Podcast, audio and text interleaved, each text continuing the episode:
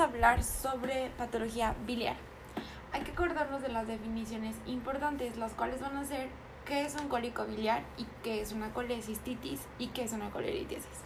Cólico biliar es el dolor típicamente conocido como un dolorcito que va y viene, pero que después se, se instala, ya no se va, en hipocondrio derecho, este que va a ceder con analgesia más o menos en 4 horas o no tiene que pasar más de 24 horas, ¿sale?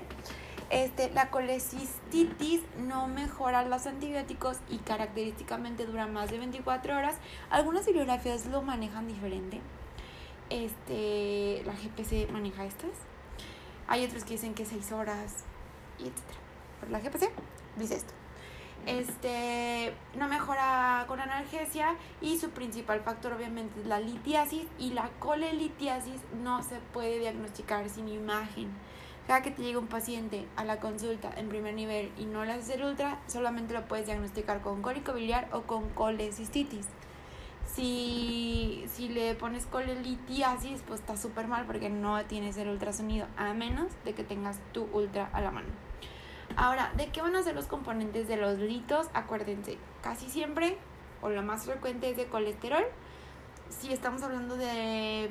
Y los otros son los de pigmentos. Ahora, va a haber un pigmento negro. Si estamos hablando de un pigmento negro, es porque hay bilirrubinato. Y esto se va a ver en esferocitos hereditaria, alcohólicos más relevantes. Y este, el pigmento marrón se va a ver por infecciones, sobre todo de coli o ascaris. Bueno, este vamos a tener que eh,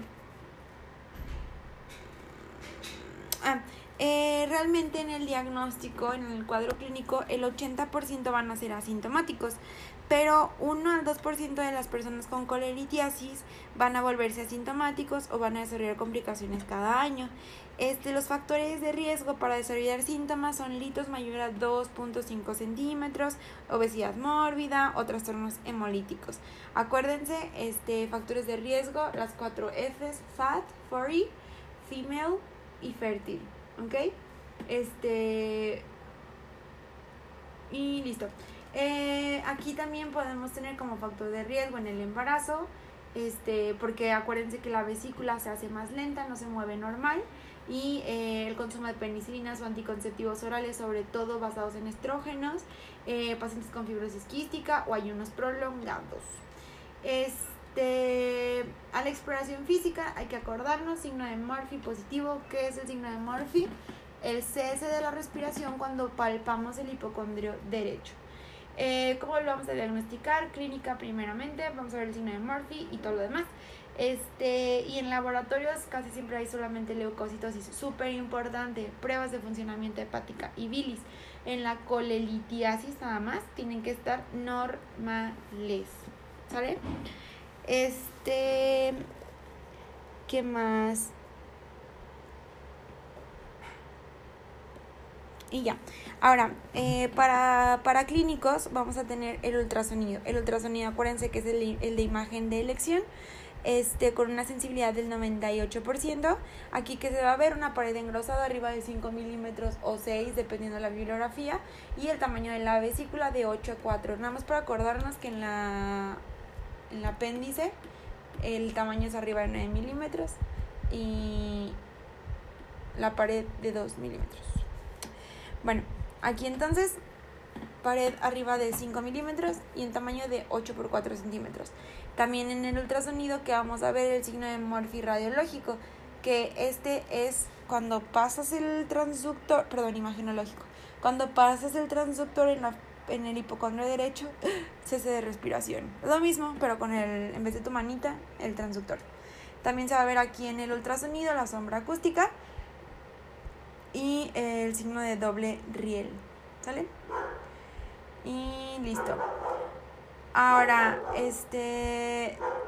El, el, de elección ultrasonido. Si por algo no fuera concluyente, vamos a hacer la gamografía o la esintografía. Este únicamente si el ultrasonido no es concluyente, es con ida y se va a ver el signo de RIN. Y por último, la TAC, si, TAC o resonancia. Si uno y dos no son concluyentes. O sea, casi nunca, pues, pero último recurso, ¿va? Este, y listo, acuérdense, tratamiento inicial, tu paciente llega, ¿qué vamos a hacer? Bueno, primero siempre te decir, no, pues comí quesito, comí grasa, etcétera, ¿no? Este, comidas copiosas, colecistoquinéticos, lácteos, grasa, chocolate, ¿sale? Este, te va a decir así que más o menos una hora posterior empezó el dolor. La duración siempre tiene que tener de 20 minutos y dependiendo si es cólico o colistitis, ya vimos los horarios. Este, acuérdense que eh, para el dolor les vamos a dar diclofenaco, super primera elección. Acuérdense, siempre intramuscular, porque si lo damos intravenoso hay mayor efectos secundarios cardíacos. Entonces, intramuscular. Este. Y listo, ese es el primero. Ahora, si con, si con el diclofenaco no mejora nuestra paciente, entonces ahí la vamos a super viajar con meperidina. Y si no viniera la opción de meperidina, vamos a darle nalbufina, ¿sale? Y listo. Este, ahora vamos a ver ya en la colelitiasis, este, cómo vamos a dar los tratamientos. Por una colelitiasis leve es un paciente sin factores de riesgo con una colelitiasis, una colestitis únicamente marcada por la inflamación, su signito de Murphy y todo lo demás normal. Este, aquí el tratamiento de elección obviamente va a ser la colecistectomía laparoscópica temprana que va de 4 a 7 días preferentemente. Este, y de antibiótico únicamente su cipro, este, porque acuérdense que esta es una, esta se va a categorizar como una herida limpia contaminada. Y acuérdense que las limpias contaminadas se benefician con los antibióticos profilácticos.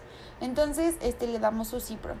Eh, el moderado, vamos a tener que es un paciente eh, con una colecistitis acompañada de leucocitosis arriba de 18.000 un cuadro mayor a 72 horas, ya, se, ya va a tener una masa palpable, ya va a tener peritonitis biliar, ya va a tener cole gangrenada, absceso hepático o perivesicular, una cole enfisematosa.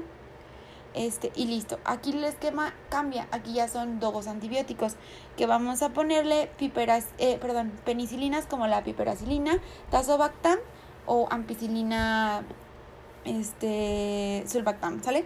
Aquí la colecistectomía es una cole temprana también, 4 o 7 días, posterior a su antibiótico y listo. Y en la grave, pues ya, falla sistémica. Aquí vamos a dar una cefalosporina de tercera generación como la ceftriaxona más su metronidazol. Si es alérgico a penicilinas, le vamos a dar su amica. Este, y listo. Aquí la cole es tardía. Aquí la cole tardía es arriba de 4 semanas, ¿sale?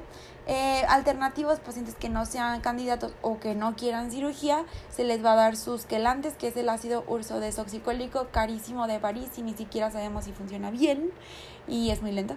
Y la cole percutánea, este realmente solamente es cuando no, hay, no sean candidatos a cirugía más que nada. Este, y listo. Ah, hay que acordarnos que este los pacientes pueden ser sometidos a colecistectomía percutánea o descompresión endoscópica realizada por CEPRE antes de la colecistectomía, cuando estamos hablando de un paciente que, que, que tiene un riesgo quirúrgico elevado. Y listo. Acuérdense que los criterios que les dije de leve, moderado, grave son los de Tokio, que es ABC en vez de leve, moderado, grave. A, inflamación normal. B, ya tienes este, fiebre, leucocitosis arriba de 18.000, más de 72 horas y la grave falla sistémica. Complicación eh, eh, temprana de la cirugía, infección de la herida tardía y la más temida, este, la lesión de la vía biliar. Más bien temida, no tardía.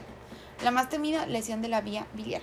Esta siempre se da con más frecuencia en las operaciones laparoscópicas, pero se prefiere la laparoscópica porque tiene menor incidencia de complicaciones este, tardías, eh, tiene un menor reposo del paciente, una recuperación más pronta, etc.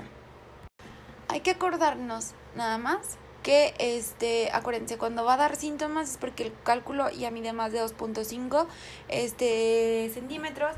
Hay que acordarnos también que es muy raro que un lodo biliar te cólicos, pero sí pasa. Este, y que realmente van a dar lata, más lata, cuando ya esté en el conducto cístico de anatomía, nada más importante. Acuérdense que el cístico y el hepático común hacen el colédoco. El colédoco desemboca en la segunda porción del duodeno mediante la ámpula de váter. Este. Y. Listo. Ahora, la cole en el embarazo, nada más súper rápido. Siempre manejo conservador, siempre, siempre, siempre. De tratamiento que le vamos a dar aquí, paracetamol. Este, y el antibiótico, pues penicilinas, o sea, cefalosporinas. Este, se opera con datos de complicación nada más. Y este, en el mejor momento es en el segundo trimestre. Ahora, eh, otros datos extras, las indicaciones para realizar colecistectomía abierta, acuérdense, gestación en tercer trimestre, reserva cardíaco pulmonar precaria, sospecha o diagnóstico de cáncer súper abierta, cirrosis o hipertensión portal súper abierta y este, cuando vas a realizar algún otro procedimiento. Y listo. Ok, ahora vamos a hablar sobre coledocolitiasis. Acuérdense aquí que la coledocolitiasis es una obstrucción realmente del colédoco. Los cálculos que se van a, formar pueden ser primarios, que son formados meramente en el colédoco, que van a ser amarillos o marrón, y los secundarios. Ah, y para que sean formados en el colédoco tienen que haber una, y si ya le quitaron la vesícula, la cole tuvo que haber sido hace mayor a dos años. Ahora, si, si son litos secundarios es porque se en la vesícula biliar y cayeron al colédoco. Y esto tiene que ser una, si ya le quitaron la vesícula, menos de dos años, ¿sale? Este, ahora, ¿qué vamos a tener aquí? De clínica todo lo obstructivo. Va a haber ictericia. Acuérdense nada más que para que haya ictericia tiene que haber una bilirrubina arriba de 2.5 este, para que se pueda presentar la ictericia, como en los bebés, como se presenta la ictericia de arriba abajo escleras, mucosa, palmas y plantas. Este, va a haber coliuria, va a haber acolia. ¿Cómo lo vamos a diagnosticar? Laboratorios primero, le pides todo y obviamente pruebas de funcionamiento hepático, fosfatasa alcalina, bilirrubinas. La fosfatasa alcalina súper mega alta, bilirrubinas altas a expensas de directas y las pruebas de funcionamiento hepáticos intactos, normales. Este, la, después vamos a los paraclínicos que van a ser los de imagen. El inicial es el ultrasonido. En el ultrasonido vamos a ver la dilatación del colédoco mayor a 5 milímetros y o meramente los litos. Este, la, la, ese es el inicial. El de elección es la colangioresonancia. Y el gold standard es la, es la CEPRE. ¿Va? ¿Por qué es gold standard? Porque es diagnóstico y tratamiento. Entonces, gold standard de tratamiento, CEPRE. ¿Sale? Siempre que no haya CEPRE, pues abierta ni modo. Este, la CEPRE se hace CEPRE más esfinterotomía.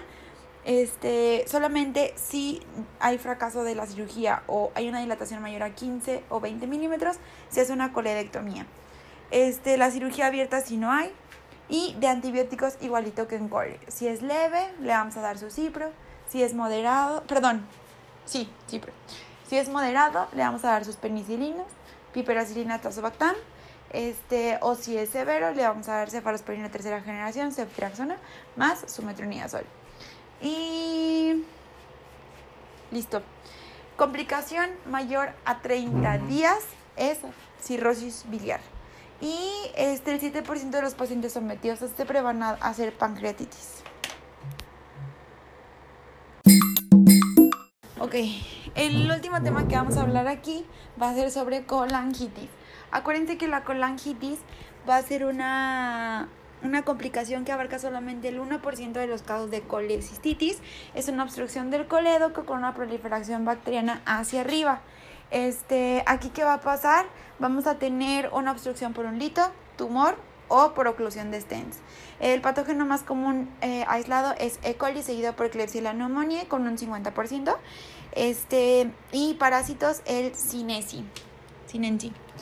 Este, hay que acordarnos que esto va a producir una estasis biliar, lo que va, o sea, la obstrucción del conducto va a producir una estasis biliar, lo que va a ser la proliferación bacteriana que les comentaba.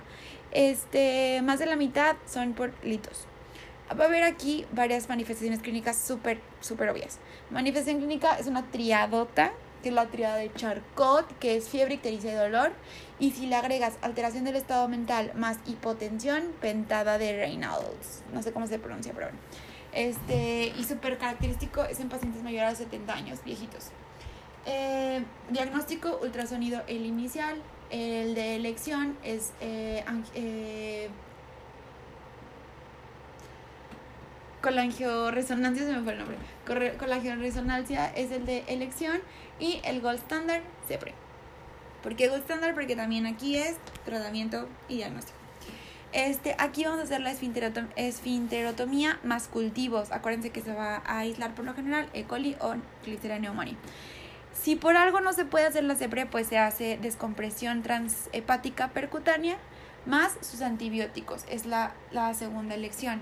Y la de tercera elección es la cirugía abierta. Aquí los antibióticos de elección son la, los betalactamas betalactámicos, como la piperacilina tazobactam también, y cefalosporinas de tercera o cuarta generación, como ceftriaxona o cefepime. Este, entonces, primero CEPRE, si no, la percutánea y si no, la abierta.